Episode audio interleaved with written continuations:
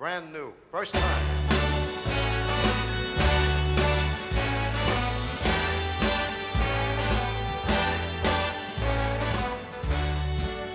Kyoto. Start spreading the news.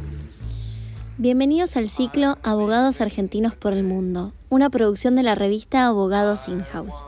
Vamos a conocer historias personales y experiencias profesionales de personas que se animaron a cumplir un sueño. Vamos a conocer sus desafíos, sus temores, esfuerzos y las barreras que debieron sortear para alcanzar dicho sueño. Hola Santiago, gracias por prestarnos un ratito de tu tiempo para esta charla, donde vamos a recorrer un poco de tu experiencia profesional y personal como abogado argentino en Londres, en Inglaterra. Eh, lo primero que, tengo para preguntarte, Santiago, es contarme un poco cómo pronuncian tu apellido en Inglaterra. Bengoechea, ¿cómo le dicen? Vos sabés que, que es más problemático aún, porque acá usan mi apellido completo, o sea, no solo el paterno, sino también el materno. Entonces, me- mi, mi apellido materno es Mazzini, así que me, me dicen de todo, pero generalmente es Mr. Mazzini y uno viene de Argentina, en lo cual, de manera que uno responde a, a Bengoechea, entonces es, es, es confuso. Pero bueno, uno se arregla al final del día. Correcto, bueno, muy bien. Te noto un tono del interior, ¿de dónde sos? De Rosario. De Rosario, perfecto. Bueno, eh, Santiago, estás trabajando en el JP Morgan Chase como Loan Originator Associate y Transaction Management Specialist. Contanos un poquito qué significa eso, qué es. Así es. Mirá, es un rol eh, bastante peculiar. En algunos bancos eh, cae dentro de lo que es el departamento de legales, en otros dentro de lo que llaman credit risk. Eh, y en definitiva consiste en el manejar todo lo que son los productos de crédito del banco, es decir, que uno los negocia tanto interna como externamente. Porque te imaginarás que, que en este tipo de estructuras no es que hay una única persona que tome una decisión, sino que tenés documentos a veces complejos, cuanto menos extensos, eh, de manera que tenés que, digamos, unificar a toda la tropa y tenés gente que va desde impuestos, o mismos los departamentos que te mencionaba, que, en JP Morgan son, si se quiere, independientes, legales, crédito, y los mismos banqueros, de manera que, y bueno, externamente eh, también, ¿no? Uno es la cara visible cuando se da la negociación, sea en un sindicato con, con el agente o bien este, con, sea el external counsel, de, de- de- haber alguno en el caso, o el mismo cliente. Eh, entonces es un rol que requiere mucho de, legal skills y en particular de, negociación y manejo de gente, para lo cual entonces nuestro background legal es, es bastante, bastante útil y de hecho buena parte del equipo son, digamos, foreign qualified lawyers. Y, estás en el JP Morgan y esto eh, estás dentro del área de- de, digamos, préstamos corporativos o esto estás hablando de personas individuales. No, no, no, efectivamente. El sector es corporate banking y se le presta a, corporaciones, en efecto. Bien, y, y contame un poquito cómo fue que surgió esta propuesta de ir a trabajar nada más y nada menos que al, al JP Morgan a Londres. Te diría casi, casi como el sueño de cualquier jugador de fútbol que quiere ir a jugar al Manchester, ¿no? ¿Cómo, cómo fue que terminaste en el JP Morgan? Sí, sí, efectivamente. Bueno, me podría retrotraer muchísimo en el tiempo porque, bueno, también he tenido, digamos, mi recorrido, ¿no? en Argentina. Yo soy oriundo de Rosario y efectivamente cuando me voy a trabajar a Buenos Aires, a, a eh, una firma de allá, em, eh, para mí era como, bueno, me estoy yendo a jugar, ¿no? A, a Boca River, eh, una cosa así, ¿no? Y ahora, eh, efectivamente, como vos bien describís. Pero mi paso inmediato anterior, en rigor, es haber estado en Oxford haciendo una maestría en Derecho y Finanzas y justamente un perfil muy, muy afín a lo que hago, ¿no? Porque te requiere de un manejo no solo de la parte documental y legal, sino también de, de entender, ¿no? Lo, lo que diríamos el underlying economics o la parte financiera. Eh, de manera que ese es mi, mi- paso inmediato que, que marca quizás una entrada al mercado londinense. Así que vos de Rosario te vas a, a MM Bombchill. Este, te cuento que estás hablando con un ex MM Bombchill, también trabajé un tiempo ahí. Este, y de ahí, de Bombchill, te vas a hacer un, un LLM a, Oxford y esto fue lo que te abrió las puertas para terminar trabajando en, en, JP Morgan.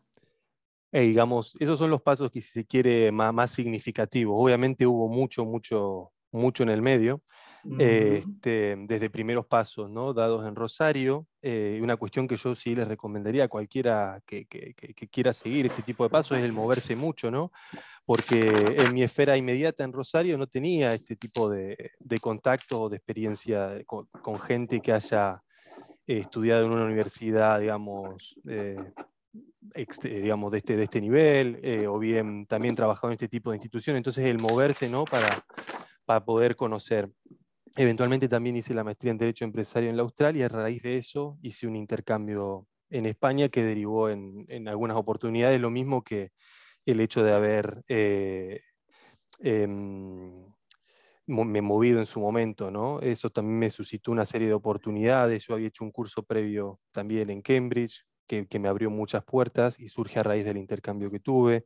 Lo mismo que una experiencia en una joint venture de Cargill, que se llama Alvean, también a raíz de, irse moviendo y, hablando con gente para saber qué es lo que ha hecho eh, cada uno para, para estar donde está, ¿no? donde se encuentra hoy día.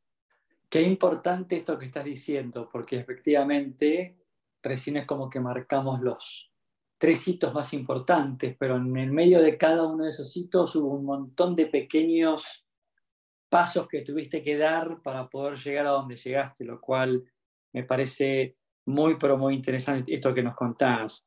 Este, contanos un poquito, este, Santiago, en, en, en Chill. ¿A qué te dedicabas? ¿Cuál era tu práctica? ¿Qué hacías? Yo estaba en el departamento de, financiero. Em, aunque la práctica yo creo que es muy volátil como nuestro país, lo cual para mí fue muy enriquecedor. Eh, en un primer momento, cuando entro, había mucho project finance, pleno auge, digamos, de, de gobierno anterior.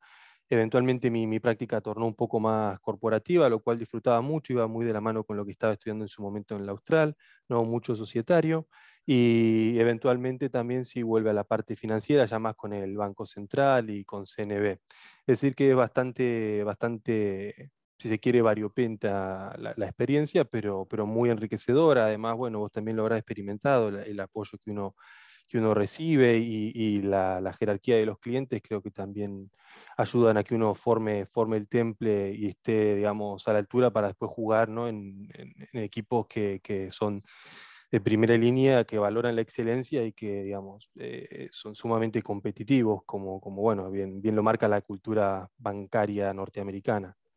Y ahí estabas en el equipo con Néstor Belgrano, con Javier Petrantonio, ¿con quién trabajabas? He trabajado bastante con Néstor en su momento, sobre todo ¿no? el momento más, más corporate, también mucho con Tomás Araya, después también Tomás Araya, Caribe, Caribe sí, eh, Victoria sí, señor.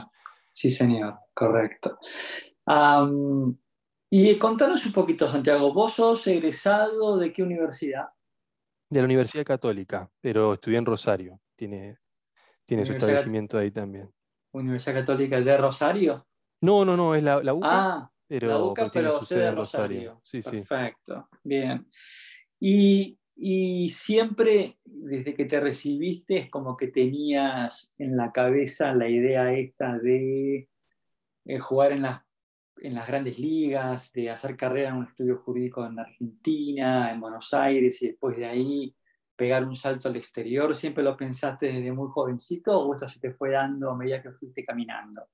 No, no, la verdad es que, es algo que uno tiene muy en la cabeza, que uno no sabe si, si se le va a dar o no, pero que eventualmente ¿no? La, curiosidad o el fuego que uno tiene dentro lo va, lo va moviendo y como te decía, yo, de hecho, mira, te voy a hacer una pequeña confesión, casi que estudio economía, pero en su momento derecho me parecía algo más versátil, amplio, pero cuando me recibo, claro, yo, yo siempre veía la bolsa de comercio en Rosario, un montón de cosas y, uno de golpe dice, ¿y, ¿y las grandes corporaciones dónde están? Y en Rosario no las encontraba.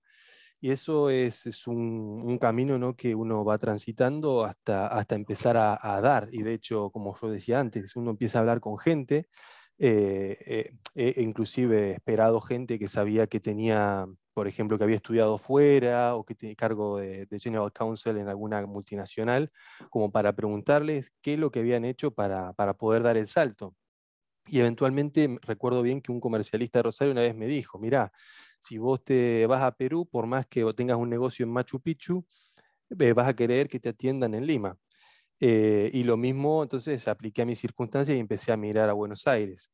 Y en esta búsqueda que te comentaba de hablar con, distintas personas, también di con una, una persona muy senior en Cargill, que estaba basado en Ginebra, y eventualmente de nuestras conversaciones se dio que una vez estaba en Argentina, tomamos un café y esta persona me invita a hacer una pasantía en, en Alvean, que es, como te decía antes, una joint venture de Cargill. Y ahí también conocí a un abogado inglés y yo la verdad que quedé perplejo, no solo por, por el mundo, ¿no? porque ahí tenía toda la gente haciendo trading de commodities, un montón de cosas. Ahí vi mi primer sindicado, obviamente no de una visión de, de, trainee, un poco de shadowing, pero todo un mundo muy imponente. Y eventualmente eh, el abogado inglés, yo, no podía creer que hacía un abogado inglés eh, en Suiza. Y, y, apliqué un poco la, la, este hombre me cuenta una anécdota diciéndome, mira, yo me podría haber quedado en mi hometown o irme a la city. Y en mi cabeza hice una suerte de analogía, bueno, quizá hoy día, hoy día lo veo como algo factible, en su momento no irme a Londres, pero dije, bueno, me voy a Buenos Aires. Em, de manera que, que, tomé, tomé esa step, digamos. ¿Y cómo fue que terminaste trabajando en MMB Bombchill? Bueno, efectivamente a mi retorno, eh, justamente como para seguir afianzándome en el mundo corporativo, empiezo a estudiar en la Australia en simultáneo empiezo a, mover todas las fichas posibles como para poder desembarcar en Buenos Aires. Y mira, una cosa también que, que me parece que a, transmitir a cualquier joven abogado o estudiante de abogacía, que es el no bajar los brazos, porque quizá uno de repente puede estar en una búsqueda que, que no, no, se dan las cosas de forma inmediata y en una semana te llegan ofertas de, de varios lugares, ¿no? Eh, pero bueno, efectivamente, el, primero en llegar fue Boomchill y así fuimos. Qué bueno. Ahora, a ver, entonces, ¿qué edad tenés, Santiago? 29. 29, sos muy jovencito, así que te felicito. Muchas gracias. Este, has hecho mucho para tener 29 años. Este, a ver, vamos un poco ahora a tu, a, tu, a tu fase personal. ¿Dónde vivís en Londres? Estoy viviendo en una zona que se llama Hampstead, eh, quizás no es de los distritos, digamos, donde, sí, los, típicos que uno, que uno turistea, pero es una zona muy, muy, muy simpática. ¿Estás cerca? ¿Estás lejos del trabajo? A ver, estoy a unos 40 minutos en, en metro de lo que es Canary Wharf, que es como el nuevo distrito bancario, una, una, un símil Nueva York, donde están poniendo todas las torres los bancos ahora.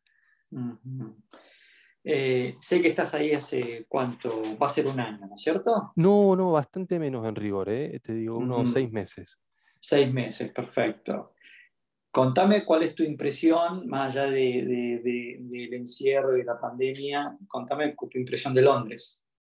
No, mire, la verdad es que Londres es un lugar que, que, que es hasta cierto punto indescriptible, te hace sentir el peso de la historia con cada paso. Eh, aún el mismo barrio que te digo yo, ¿no? que no, no, es quizá lo más céntrico, quizá uno se encuentra con, con casa o de repente, eh, se entera que vive una celebridad en determinado lugar o que acá vivió, no sé, a, unos metros vivió Freud, por ejemplo, en su momento. Entonces, ese es algo, la verdad, que, que, que muy llamativo. Y obviamente la, arquitectura, el poderío que tiene y obviamente el aspecto eh, profesional, la vida que también transmite Londres, las posibilidades de oferta que hay, es, es algo que, lo hace un lugar muy único. ¿Lo recomendás? Totalmente, totalmente. Bien. ¿Y estás solo? ¿Estás acompañado? Mirá, acá en Londres, eh, acá en Londres estoy eh, por mi cuenta, pero efectivamente también un factor, siempre creo que los factores personales inciden en la trayectoria de uno y en efecto, te comentaba que había estado de intercambio en España, ahí conocí a mi novia, que hoy día también ella trabaja en el Reino Unido, de manera que como algún entrevistado también decía, es la zona neutral, ¿no? Eh, eh, un país que, que, nos ha dado la oportunidad a ambos. Así que, digamos, esa es mi, mi situación hoy en día. Muy bien ah. acompañado, la verdad. Qué bien, cuánto me alegro. ¿Y el tema social, amigos, cómo, cómo está? Mira, em, yo como afortunadamente estudié el año inmediato anterior, eh, tengo un grupo con, un segmento de los que nos quedamos, digamos. De manera que tengo un grupo muy unido y muy bueno con ellos, también amigos que, he hecho en la ciudad y, bueno, lógicamente con los del trabajo poco a poco uno va, si bien haciendo tanto que estoy, eh, generando, generando también muy buenos vínculos. Entró hace poco un mexicano y un argentino a mi equipo, de manera que se genera muy buena, muy buena sinergia con ellos. ¿no? La verdad que al final el, hablar el mismo idioma, compartir el aspecto latino, eh, suma, suma. Bueno, te adelantaste una pregunta que te iba a hacer, ¿no? que es, contanos cómo es tu entorno laboral, es decir, la gente es abierta, la gente es colaborativa, la gente es cerrada. Eh, contanos un poquito cómo es, porque la verdad que Inglaterra, Londres es, es muy cosmopolita y, y culturalmente este, es un crisol de cultura, ¿no? con lo cual hay de todo en Londres. Este, hay un montón de olores y un montón de idiomas. Contanos cómo, cómo es esa experiencia.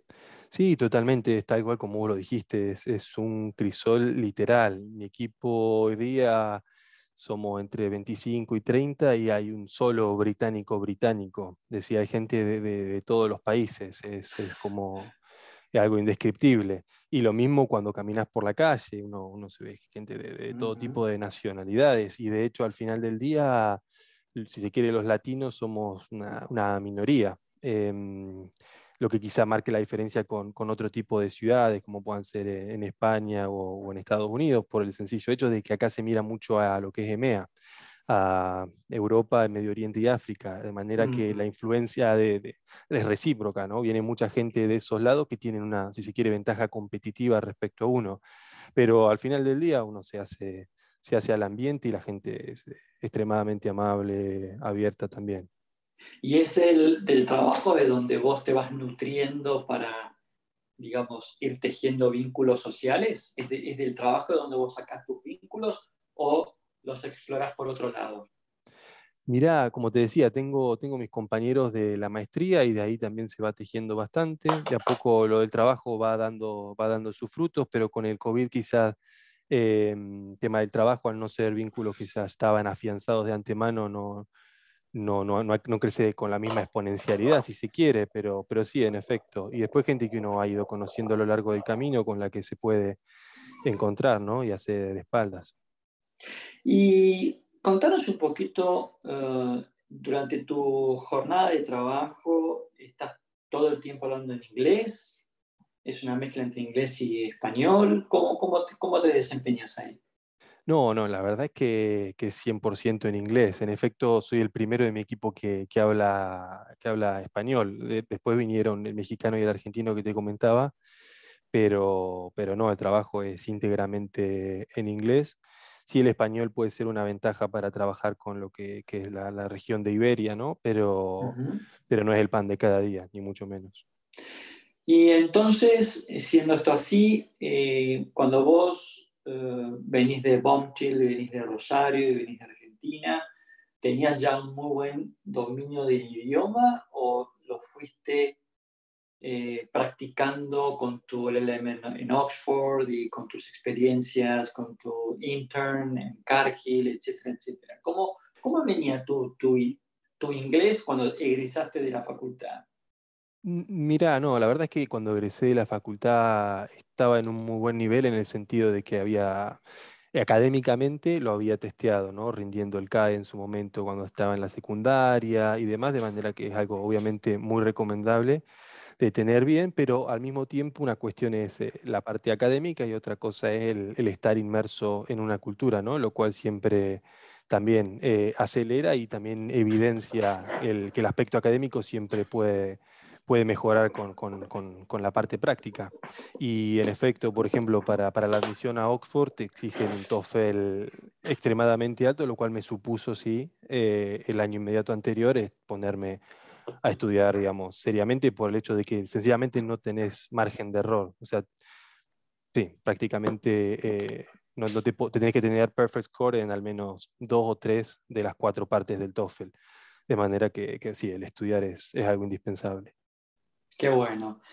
Santiago, la verdad que este, ha sido un placer hablar contigo. Me, encantó compartir con vos estos minutos, conocer un poquito de tu experiencia profesional con apenas 29 años, así que tienes toda una vida por delante, una vida de, seguir este, subiendo escalones dentro de esta, escalera tan larga que te espera por delante, este, tu experiencia personal, este, yo rescato de, lo que, de todo lo que nos has contado, esto que acá noté, que es moverse mucho, eh, lo cual claramente eso es un, buen testimonio de eso, de que para lograr estos objetivos hay que moverse y mucho y vos lo has logrado, vos lo has conseguido. Eh, quisieras, digamos, para algunos de los oyentes de esta, de esta charla, este, dar algún otro consejo que pueda ser útil. Sí, mira, a ver, em, desde el desafiarse, animarse, el no bajar los brazos, que creo que en algún punto lo comentaba, ¿no? Si uno tiene un objetivo claro, eh, soy bastante la idea de que hay que jugársela para sacarse la espina, digamos. Em, al final del día es un juego de números, ¿no? De, intentar caerse, levantarse, de manera que el no bajar los brazos es clave, al mismo tiempo que el planear, ¿no? Siempre dar, dar pasos eh, con, con, cierto norte eh, y ir generando ese perfil afín o similar a la gente que uno ha conocido, con la que ha podido interactuar, eh, que tiene un perfil, digamos, el cual uno quiere a cierto punto replicar o imitar.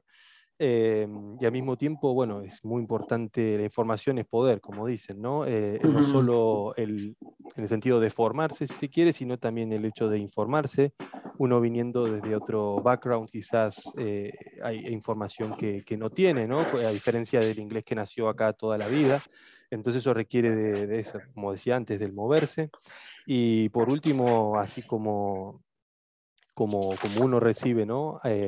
un poco de de consejo de parte de algunos o alguna mano, eh, el hecho de, por un lado, buscarla y por otro lado, estar presto a, devolverla, ¿no? Para, para el día de mañana que cada vez seamos más personas las que, las que podamos ir, recorriendo estos caminos. Y, por último, en ese sentido, sí me quería poner a total disposición ¿no? de cualquier persona, que, cualquier oyente que, esté interesado, que, requiera de algún consejo o alguna mano, em, que me parece que al final del día es de suma importancia. Excelente. Hemos conversado con Santiago Bengoechea, abogado de 29 años, que actualmente vive en Londres, trabaja para el JP Morgan y acá he tomado nota de todas las cosas que nos dijo y consejos, tips para aquel que quiera seguir el derrotero de Santiago. Animarse, objetivos claros, no bajar los brazos, planear, generar un perfil, networking, informarse y formarse. Gracias por acompañarnos en este podcast de Abogados Argentinos por el Mundo. Los esperamos en un próximo encuentro. Hasta la próxima. Muchas gracias, Augusto. Y gracias por la iniciativa, ¿eh? la verdad, impresionante. No, gracias a vos, Santiago, por tu tiempo y realmente te felicito. ¿eh? Muchas gracias.